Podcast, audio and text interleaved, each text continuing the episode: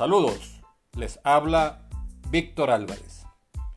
Los abstencionistas sembraron la idea de que en Venezuela se vota pero no se elige, que participar en las elecciones es convalidar la farsa electoral del régimen, que dictadura no cae con votos, y con esos argumentos se lanzaron por la vía violenta e insurreccional. Ahora que el país se prepara para un nuevo ciclo electoral que incluye elecciones primarias en 2023,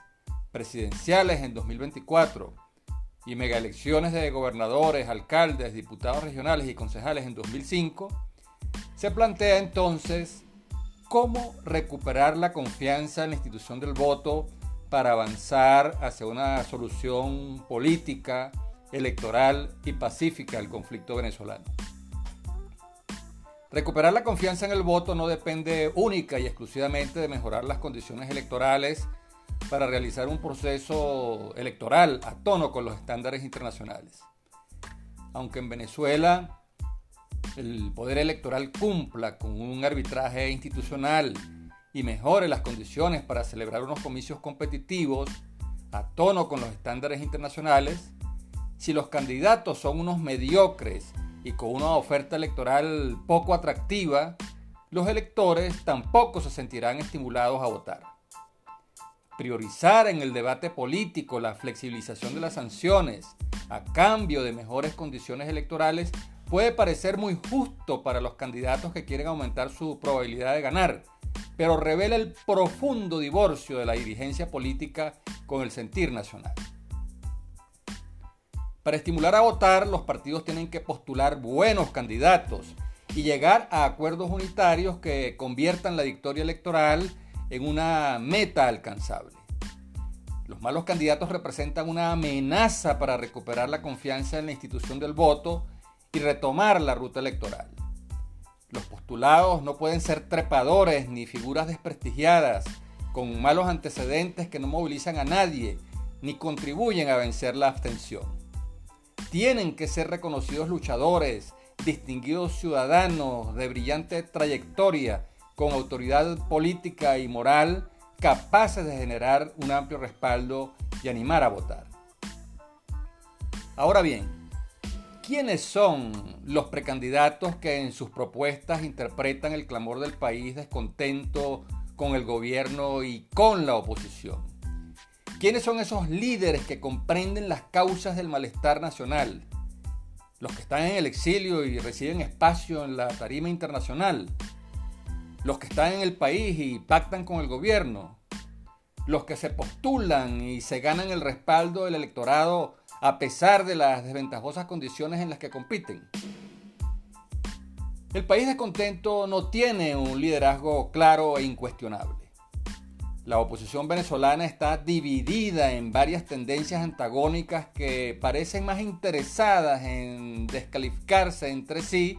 que en hacer causa común para ganarle las elecciones a un gobierno que ha llevado al país a una crisis económica y social sin precedentes. Los electores no se sienten estimulados a votar cuando escuchan la sarta de insultos entre los dirigentes políticos hundidos en una destructiva diatriba que los deja de espaldas a las necesidades de la gente. El elector los percibe como más de lo mismo o más de lo peor y no se siente motivado a respaldarlos con su voto. Tanto se han desacreditado entre ellos mismos que carecen de credibilidad y poder de convocatoria. Y eso tampoco contribuye a recuperar la confianza en el voto como instrumento de cambio político. Recuperar la confianza en el voto también depende de la calidad de la oferta electoral de los aspirantes a los cargos públicos de elección popular pero el debate político y electoral está empobrecido, carece de propuestas claras y viables para superar los principales problemas que azotan a los hogares, empresas e instituciones del país. La dirigencia política venezolana no tiene un programa claro y convincente de cómo sacar al país de la crisis, carece de un mensaje de esperanza que entusiasma al elector apático y lo convenza de que Venezuela, bajo su conducción, puede tener solución en los diferentes candidatos predomina un discurso poco propositivo que se limita a describir de manera reiterada el drama que los hogares sufren en carne propia debido a la inflación, la escasez, eh, los salarios de hambre, los cortes de electricidad, el racionamiento de agua, la falta de gas doméstico, la inseguridad y la corrupción a todos los niveles. Pero sin llegar a proponer alternativas y soluciones viables que motiven la organización y movilización electoral. La dirigencia política se aleja aún más del sentir nacional cuando condiciona la flexibilización de las sanciones a la mejora de las condiciones electorales y no a la mejora de las condiciones sociales. No se trata de negar la importancia que tiene denunciar la persecución, encarcelamiento y exilio forzoso de los dirigentes de la oposición, o denunciar el abuso de las inhabilitaciones políticas para sacar de la contienda a candidatos ganadores, ni de abandonar la lucha para que cese la judicialización de los partidos de la oposición y el despojo de sus símbolos para entregárselos a disidentes internos eh, que le hacen el juego al gobierno. Pero mientras el discurso de la oposición se agote en denunciar el ventajismo oficialista, su abuso en la utilización de los medios públicos a favor de sus candidatos, el financiamiento de sus campañas electorales con dineros de la nación y el aprovechamiento de la logística del Estado para movilizar a sus seguidores el día de las votaciones, las aspiraciones del elector por una vida mejor no se verán interpretadas en una retórica que es de exclusivo interés para quienes ambicionan ganar un cargo público. La flexibilización de las sanciones económicas a cambio de mejores condiciones electorales es funcional únicamente a las aspiraciones de los partidos políticos de aumentar sus cuotas de poder, ganando el mayor número de gobernaciones, alcaldías, diputados y concejales. Pero si los candidatos no tienen una oferta electoral sintonizada con la urgencia de una población exhausta por la crisis, el elector no encontrará propuestas convincentes para superar los salarios de hambre que no alcanzan para comprar la canasta alimentaria penuria que se ve agravada por los problemas cotidianos de electricidad, agua, gas, educación, vivienda, salud, transporte, telecomunicaciones, inseguridad, etc.